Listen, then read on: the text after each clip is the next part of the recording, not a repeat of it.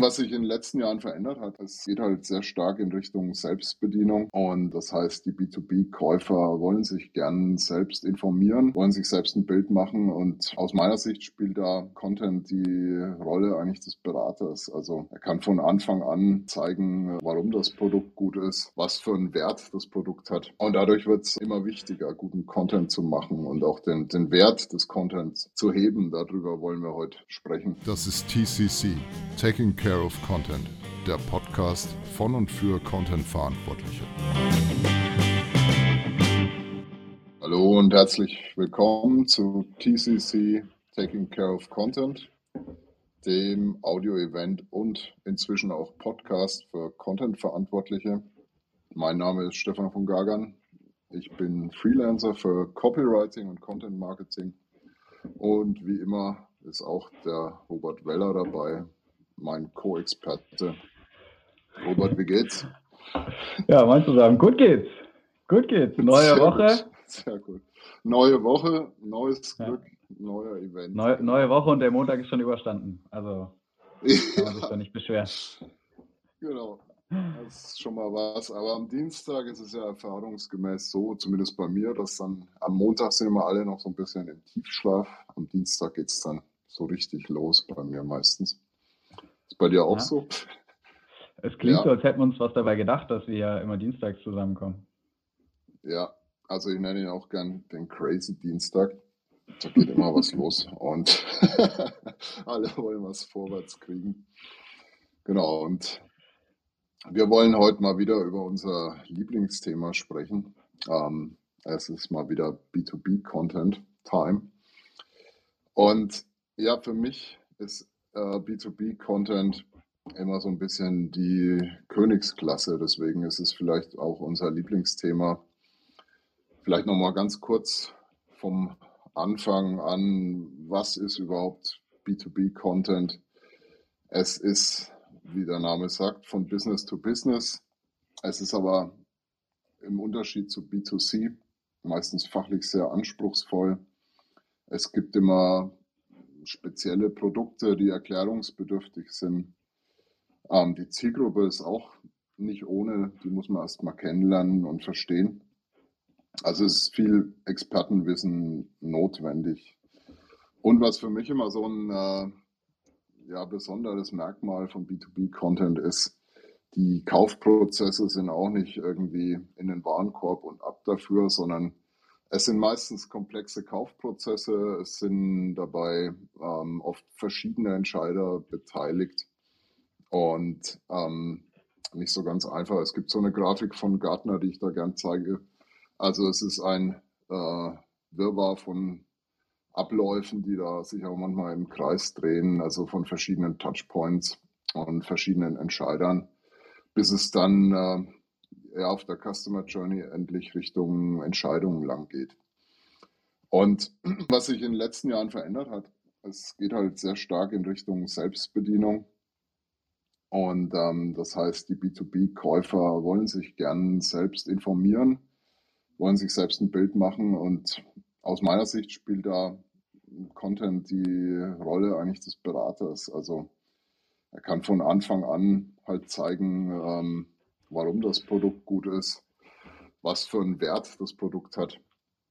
Und dadurch wird es ähm, immer wichtiger, guten Content zu machen und auch den, den Wert des Contents zu heben. Darüber wollen wir heute sprechen. Aber gleichzeitig beobachte ich äh, immer wieder auf B2B-Seiten Folgendes. Es gibt halt ähm, viel Content, der irgendwie eigentlich austauschbar ist. Man liest so immer die gleichen Floskeln, wie zum Beispiel, wir sind Marktführer, wir sind die Besten, Qualität ist unsere Leidenschaft. Und ähm, gleichzeitig beobachte ich oft, ähm, dass halt viele sich beim Content Marketing aufs Produzieren konzentrieren. Also ja, es wird immer neuer Content produziert und irgendwie rausgeschoben, aber das war's dann. Und ähm, Hast du es auch schon beobachtet, Robert? Äh, wie siehst du das?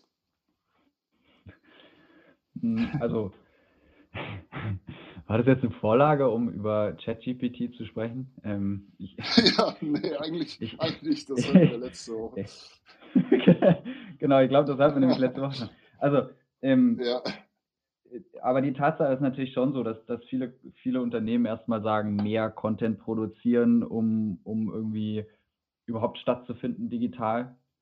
Ähm, ja. Ohne sich da jetzt groß wirklich Gedanken dazu zu machen, ähm, wie sie den jetzt schon draußen auftreten. Ne? Also ich sehe, sage ich mal, viele Anknüpfungspunkte oder Aspekte, wo ich sage, ah, das hätte ein Unternehmen vielleicht mal besser vorher durchdacht, ähm, weil die meisten Unternehmen, äh, also auch kleine mittelständische Unternehmen, gerade in Deutschland, haben eine äh, externe Kommunikation, nennt es PR, nennt es äh, ja, einfach nur Kommunikationsabteilung, was auch immer. Ähm, mhm. Und da spielt Content natürlich auch eine Rolle. Content kann das Ganze ergänzen, Content kann darauf aufbauen, Content kann neue Kanäle sozusagen bedienen. Im Endeffekt ist PR ja so gesehen auch eine Form von Content ähm, oder Content eine Form von PR, na, je nachdem von welcher Seite mhm. man da drauf schauen will. Also im Endeffekt ist es Definitionssache. Ähm, und das, das andere ist, Unternehmen machen sich vielleicht gar nicht so die Gedanken, wie werden wir denn da draußen schon wahrgenommen? Wen erreichen wir denn wo? Was ist unser Ziel? Warum wollen wir den Content überhaupt machen? Ich glaube, da sind viele Gedanken aus, aus einer gewissen strategischen Herangehensweise, die sich Unternehmen nicht machen, weil sie eben wahnsinnig leicht mittlerweile Zugang haben in die, an die, an die Content-Produktion und einfach loslegen können. Ne? Und dann vielleicht irgendwo intern getrieben aus einem äh, SEO-Gesichtspunkt zu sagen, hey, wir brauchen mehr Content für die Seite, mehr Content für die Seite, damit wir besser ranken und wir brauchen noch 300 Wörter dazu auf der Seite. Ähm, und dann mhm. verselbstständigt sich sozusagen das ganze Thema Content so ein Stück weit und nach einem Jahr weiß keiner mehr, wo das überhaupt herkam und, und keiner hat sozusagen die Kontrolle darüber und es gibt keine Content-Strategie. Und ja. Äh, das ist so. Ne? Ähm, ich glaube, es gibt nur sehr wenige Unternehmen, die wirklich sehr strategisch überhaupt erst anfangen mit Content. Ne? Weil wir alle haben irgendwo Content, alle Unternehmen haben ja schon irgendwas da. Das können ja Kundenanfragen sein, also ich sag mal, Fragen und Antworten. Das können irgendwelche äh, aus dem Vertrieb, irgendwelche Pitch-Präsentationen sein, Produktbeschreibungen. Ne? Das ist ja alles irgendwo schon eine, eine Grundlage dessen, ähm, was wir Marketing-Content verwenden würden und könnten. Hm. Und irgendwann ist, ist ein Punkt einfach da ähm, und manchmal braucht es diesen Impuls von außen, ähm, zu sagen, hey, mach dir doch erstmal ein Bild davon, was du eigentlich alles schon hast, wie das sozusagen funktioniert, also auch mal eine, eine quantitative ähm, Datengrundlage sozusagen zu ergänzen, das Ganze einfach mal sichtbar zu machen und zu evaluieren, was haben wir denn, wie nutzen wir das, wem hilft das eigentlich, an welcher Stelle ähm, bieten wir das unseren Kunden eigentlich an und, und wie nutzen wir das vielleicht intern, um, äh, und jetzt Bezug nehmen sozusagen auf, auf unser Thema heute, ähm, um, um den Wert einzelner Content Assets, die wir haben, einfach zu steigern. Ne? Weil, äh, wie entsteht denn Wert? Im Endeffekt entsteht Wert ja vor allem durch eine Nutzung von Content. Mhm. Je mehr Leute ähm, zu einem höheren Befriedigungsgrad sozusagen den Content nutzen, desto mehr wert ist er ja. Das ist ja, sag mhm. mal, im, im B2C so gesehen äh, oder D2C von mir aus ähm, genauso. Ne? Je mehr ich ein Produkt schätze, desto mehr bin ich bereit dafür auszugeben und das spiegelt ja den Wert wieder. Und das ist ja äh, intern genauso. Ne? Je mehr, je, je, wertvoller wir ein, ein Content Asset sozusagen beschreiben, desto e-, eher sind wir gewillt, zum Beispiel äh, in, die, in die Verbreitung dessen zu investieren oder in die Überarbeitung dessen zu investieren oder um in ähnlichen weiteren Content dieser Art zu investieren, aus Unternehmenssicht gesprochen. Also es ist immer ähm, äh, eine, eine gute Investition, sich überhaupt mal dieses Bild zu verschaffen. Ich sage nicht, dass man in der Zeit auf, auf Pause drücken muss und, und, sozusagen gar nichts passiert, aber so ein, so ein Status Quo mal zu erheben, durch Content Audit zum Beispiel, das macht durchaus Sinn, um einfach sichtbar zu machen, was haben wir, wo verwenden wir das, wer verwendet das, mit welchem Ziel und mit welcher Effektivität letztendlich. Ja, es werden ja auch irgendwie immer mehr Kanäle. Also ähm, ich habe erst heute was gelesen. Äh, es gibt tatsächlich gute B2B-Auftritte auf TikTok und mhm. das ist sicher ein Kanal, der bei vielen jetzt entweder dazugekommen ist oder man denkt zumindest drüber nach. Und wenn man es gut macht, kann man da auch was machen. Und äh, es gibt ja noch viel mehr Kanäle, die, an die man vielleicht im ersten Moment noch gar nicht denkt. Der Chat vom Vertrieb mit den Kunden. Ähm, also ganz viele digitale Kanäle kommen zusammen und Äh, wie würdest du es empfehlen, wenn man so ein, so ein Content-Audit macht? Wie geht man da vor? Einfach mal aufschreiben, welche Kanäle habe ich, welchen Content gibt es da, welche Themen und vielleicht auch die Zahlen, wie das läuft? Ja, also ich, glaub, ich glaube, der, der Weg definiert sich durch A, das Ziel und B, vielleicht grundsätzlich mal die, den Content, den man schon hat oder glaubt zu haben. Mhm. Ähm, wenn es jetzt, sage ich mal, um eine, um eine Erhebung von Website-Content geht, ne, dass man sagt, welche Seiten haben wir überhaupt, ne, wir kennen das alle aus irgendwelchen Marketingkampagnen, fliegen irgendwo noch Landingpages rum, ähm, wie viele Blogartikel ja. haben wir eigentlich in den letzten zehn Jahren geschrieben, so, ähm, ja. dann würde ich mit einem mit einem mit einem Crawl quasi meiner eigenen Domain starten, da gibt es Tools, ähm, mit denen ich sowas relativ schnell machen kann. Ähm, ich würde, das, im Endeffekt ist das ein Spreadsheet, was da rauskommt, ähm, und da kann ich anfangen, das äh, A zu bereinigen, äh, Informationen rausnehmen, die ich vielleicht nicht haben will, die mir so ein Tool aber mitgeliefert hat, oder ich kann im Tool äh, sinnvollerweise entsprechende Einstellungen vornehmen. Und ich kann dann anfangen, das Ganze anzureichern auf Basis einer Zielstellung, die ich habe, auf Basis der Ressourcen, die ich habe, auf Basis der, ähm, der Intention, die ich habe, wie ich mit diesen Informationen dann weitermache. Also typischerweise können wir unterscheiden zwischen ähm, einem kompletten Audit und da gehe ich dann wirklich mhm. rein und suche mir alles zusammen. Ne? Was habe ich irgendwo noch für Flyer rumliegen? Was habe ich irgendwo im, im, äh, im, im E-Mail-Marketing-Programm für Templates rumliegen oder für vergangene Kampagnen? Auch das ist, auch das ist ja Content. Ne? Was habe ich in der Vergangenheit für E-Mails geschrieben? Weil auch die beeinflussen mhm. ja die Wahrnehmung einer Marke aus Sicht des Konsumenten. Ne? Wenn die letzte E-Mail kacke war, dann bin ich vielleicht gerade erstmal im Trend auf dem Weg nach unten. Ähm, dann gucke ich mir auch an, was habe ich vielleicht für für Vorträge? Was habe ich für Telefonate? Irgendwelche Aufzeichnungen? Was habe ich für äh, eine Datengrundlage überhaupt zu diesen ganzen verschiedenen Plattformen und, und Content-Formaten? Und dann versuche ich das erstmal sozusagen zu aggregieren. Ich habe das ähm, ja. beispielsweise mal für Konversionskraft gemacht.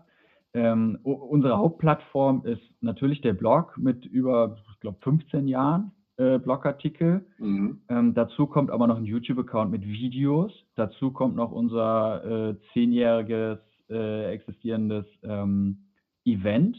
Also auch da sozusagen mhm. Vorträge und im Zuge der Vortrags- äh, oder Eventkommunikation noch Interviews mit den Speakern, die aber vielleicht nirgendwo sozusagen jemals wirklich öffentlich kommuniziert wurden und genutzt wurden. Ne? Das heißt, man, man ja wenn man es wirklich wissen will, dann kann man sich da sehr, sehr tief ins Archiv graben. Das macht in vielen Fällen Sinn, weil da zeitlose Inhalte drinstecken können. Und das macht insofern ja. vielleicht auch Sinn, weil sich dadurch Muster erkennen lassen. Allein schon im Verwertungsprozess von uns intern. Ne? Also wenn ich jetzt, wenn ich jetzt reingehe und sage, okay, wir hatten äh, zehn Jahre lang haben wir das Event veranstaltet und es waren im Schnitt immer zehn Speaker da.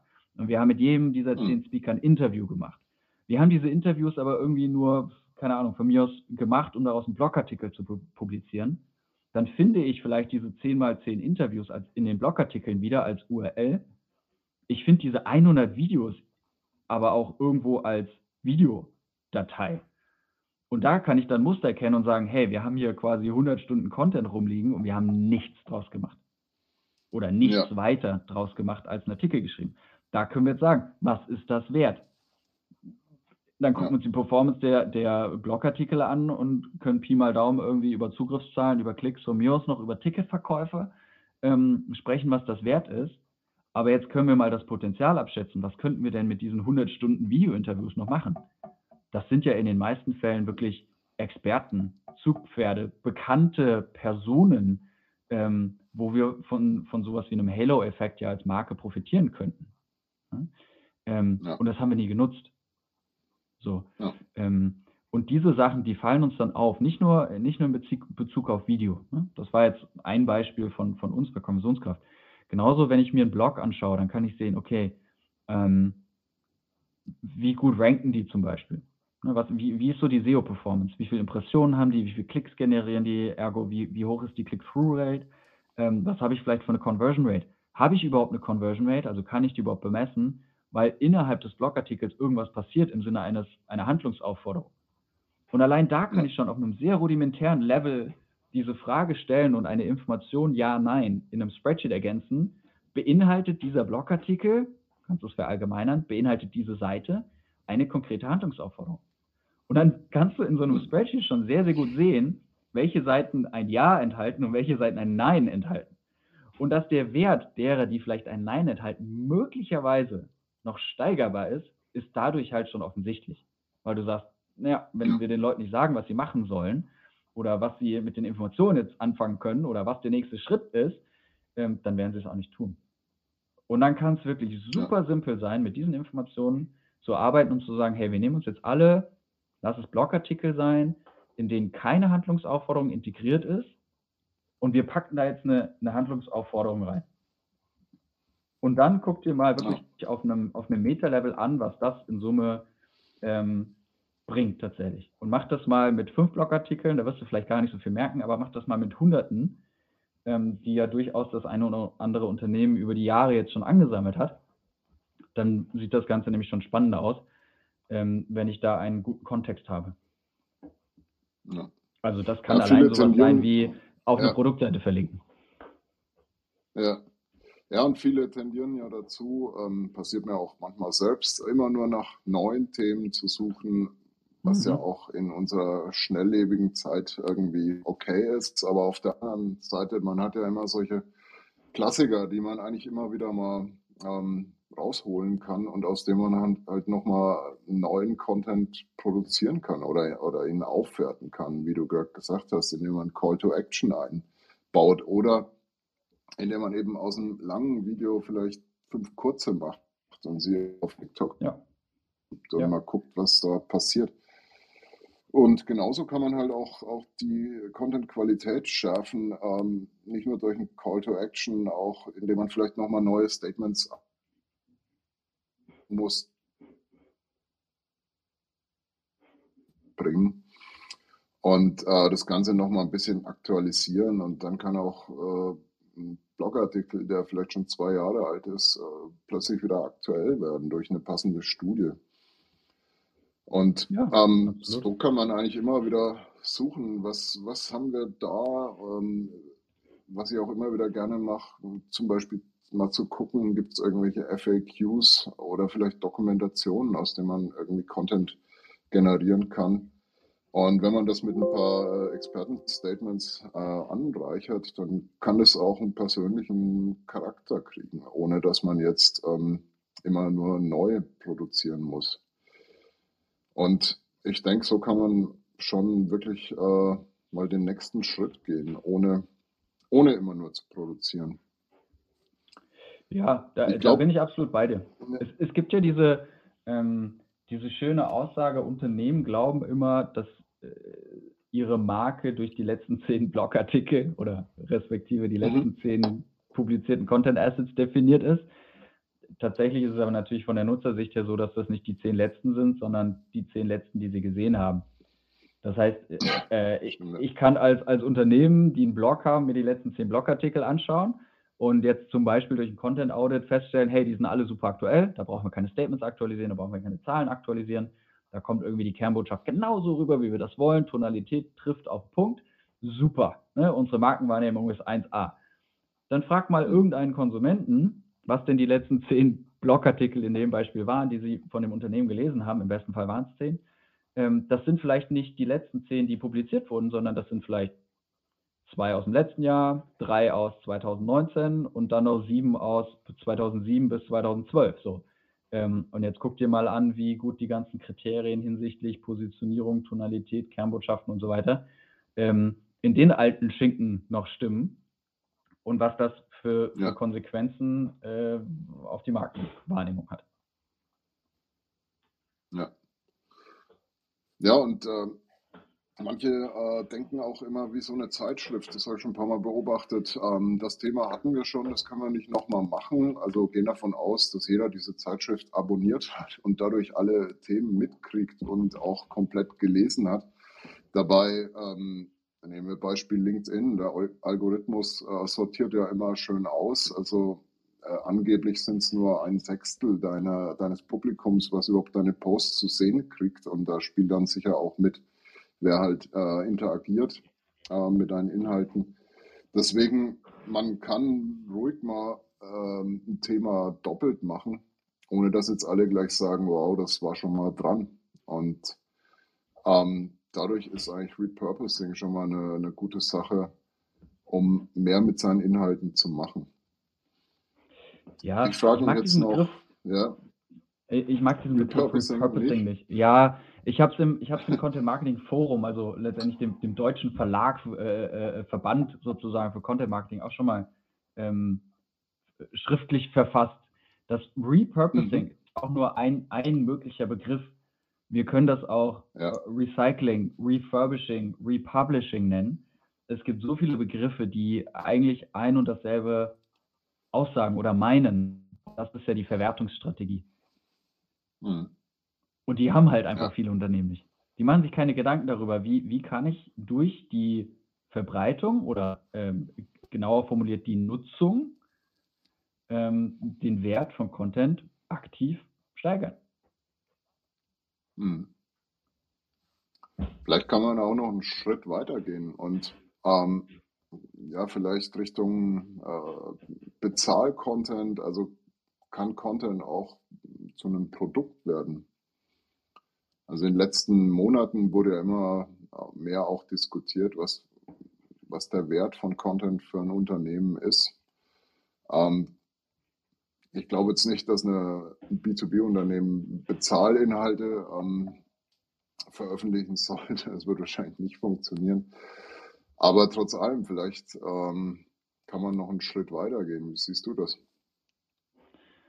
Ich bin ein Riesenfreund davon, ähm, grundsätzlich Content als Chance für Business ähm, zu verstehen. Und zwar in, in vielerlei Hinsicht. Ich meine, das, das einfachste und naheliegendste ist irgendwie Content als Produkt zu verpacken. Ich glaube, das sehen wir schon an vielen mhm. Stellen, dass irgendwie mal ein sehr umfangreicher Blogartikel in einem Fashion-Magazin oder irgendeinem Food- und Lifestyle-Magazin einfach mal in einem E-Book landet. Ne?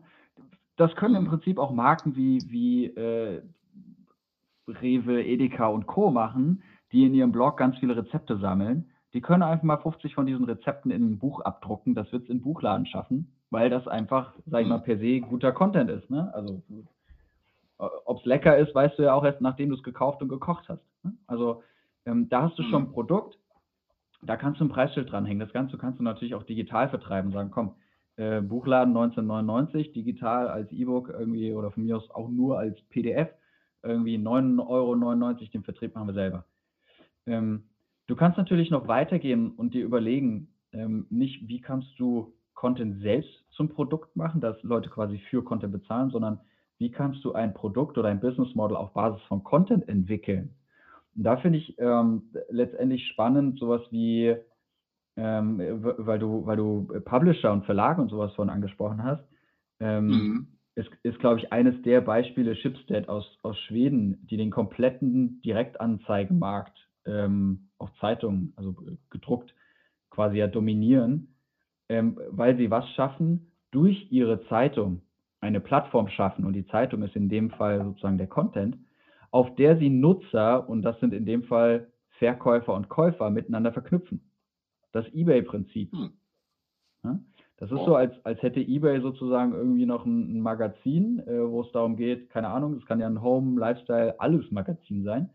Ähm, ist äh, wahrscheinlich sogar das, das beste, der beste Vergleich wahrscheinlich Pinterest, ne, wo du sehr, sehr viel Richtung DIY, Food, Fashion, Interior Design, Architektur, sowas hast.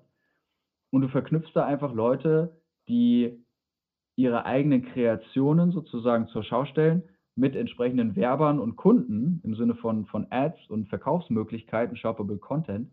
Ähm, wodurch so eine Plattform als äh, durch den Content sozusagen auf einmal zu einem Business Model wird. Weil du kannst entweder von den Käufern sozusagen Geld verlangen, irgendwie im, im Provisionsfall, äh, oder halt von den Verkäufern, im besten Fall natürlich von den Verkäufern. Ähm, auf der anderen Seite kannst du natürlich aber auch über sowas wie äh, Communities nachdenken, dass du sagst, äh, hey, wir sind irgendwie 2000 äh, erfahrene B2B-Content-Marketer in der Community, ne? Ähm, und auch sowas kannst du monetarisieren. Einfach weil du, weil du Leute untereinander vernetzt oder eine, eine Community hast. Ähm, ich glaube, da können wir im B2B-Bereich international mal über so eine Community wie, wie Superpath zum Beispiel schauen, ähm, die das auch auf verschiedene Art und Weisen monetarisieren. Die sagen einerseits, wir öffnen das für Sponsoren, die sagen andererseits, wir ähm, haben vielleicht ein Event oder wir haben äh, einen entsprechenden Blog, der auch durch die Community mitgestaltet wird und äh, bieten da die, die Möglichkeit für, für, für Sponsored Posts. Also du hast, hm. glaube ich, ganz, ganz viele Möglichkeiten, wie du auf Basis von Content ein, ein Business oder zumindest Revenue Streams entwickeln kannst. Und da bin ich ein ja, Riesenfreund ja. davon, sowas einfach mal zu testen. Ich meine, guck dir an, ja. wie beliebt Bezahl-Newsletter in den letzten Jahren geworden sind. Das ist ja auch nichts anderes als Content. Ne, die Paywalls mhm. bei, bei den großen Publishern, warum funktionieren die so gut? Ne? Also auch da ist ja eine gewisse Akzeptanz schon da. Warum sollten nicht Unternehmen, die vielleicht ganz normale Produkte, also in Anführungsstrichen ganz normale Produkte verkaufen, nicht auch Content schon monetarisieren? Ich meine, ja. du sagst ja selber, B2B äh, Verantwortliche aus dem, keine Ahnung, Einkauf oder wo auch immer haben nicht so viel Lust oder nicht so viel Zeit, sich zu informieren. Können wir jetzt drüber streiten, ob dem wirklich so ist, aber sind die bereit, Geld für einen Shortcut zu bezahlen? Hm? Also ja. ich denke jetzt gerade auch mal an, an die Situation zum Beispiel bei Konversionskraft. Wir sagen, hey, es geht um sehr viel um Experimentation-Plattformen, äh, AB-Testing. Natürlich kann sich da jetzt eine Person aus einem Unternehmen, die für das ganze Thema Experimentation und Testing verantwortlich ist, hinsetzen und die, äh, ich sag mal, 190 verschiedenen Tools alle durchtesten, Kriterienkatalog definieren ähm, und dann irgendwie alle bewerten. Oder die nehmen halt die Abkürzung und äh, nehmen sich schon mal irgendwie so eine Art Branchenbenchmark, Preis- und Produktvergleichs-Content oder eben im Endeffekt auch ein Dienstleister, was ja so gesehen auch wieder ein Produkt im Sinne eines äh, einer Tool-Evaluation, Tool-Consulting oder sowas sein kann. Ne? Das ist ja alles B2B Content Product. Ne? Also so gesehen, wenn ich es schaffe, mein Consulting zu standardisieren und zu produktisieren, ähm, dann wird ja auch daraus ganz schnell Content. Ja, ja und die ganzen Events, ähm, wir waren ja zusammen schon auf einigen äh, da waren ja auch teilweise 15.000 Leute, die irgendwie ordentlich Eintritt bezahlt haben, um so ein ja. äh, Business-Event zu hören über Digital Marketing. Und es ist ja auch geballtes Wissen, wie es auch zum Beispiel ist, wenn man eine Studie kauft bei Gartner, für die keine Ahnung, wie viele tausend Leute befragt wurden. Das ja, selbst zu machen, ist ja auch ein Riesenauf. Ja, genau. Auch Premium Content. Und das ja. gibt es auch im B2C-Bereich. Also neulich hat Strava irgend so einen Anbieter von äh, Karten gekauft, der 3D-Karten macht. Ähm, da kann man mhm. dann als Mountainbiker seinen Trail besser sehen. Der heißt FatMap. Und ja, für Premium-Abonnenten gibt es einen neuen Anreiz. Gibt es die besseren Karten, die halt auch die Höhenunterschiede besser zeigen. Und ähm, mhm. das ist wieder ein Fall von Premium-Content. Und ich gucke ja. mal auf die Zeit. Wir sind schon fast wieder weit ja, drüber. Sind wir doch immer. sind wir doch immer, genau. Wir sind das Wetten, das der Audio-Events. Hat noch jemand eine Frage von euch? Ihr könnt ja mit auf die Bühne kommen. Ansonsten frage ich noch mal ins Publikum, hat es euch gefallen? Dann hebt gern mal den Daumen mit dieser Reaktion, die ihr an der Seite habt. Ja, danke für das Feedback. Wir bedanken uns auf jeden Fall mal wieder fürs Zuhören bei euch. Und ja, es, äh, es gibt wieder eine Zusammenfassung und das könnt ihr auch wieder als Podcast hören in den nächsten Tagen bei äh, tushen.de. Und ansonsten sagen wir Dankeschön und bis bald wieder beim nächsten Mal, wenn wir wieder über Content sprechen. Danke. Jawohl, bis dahin. Ciao zusammen. Ja. Ciao.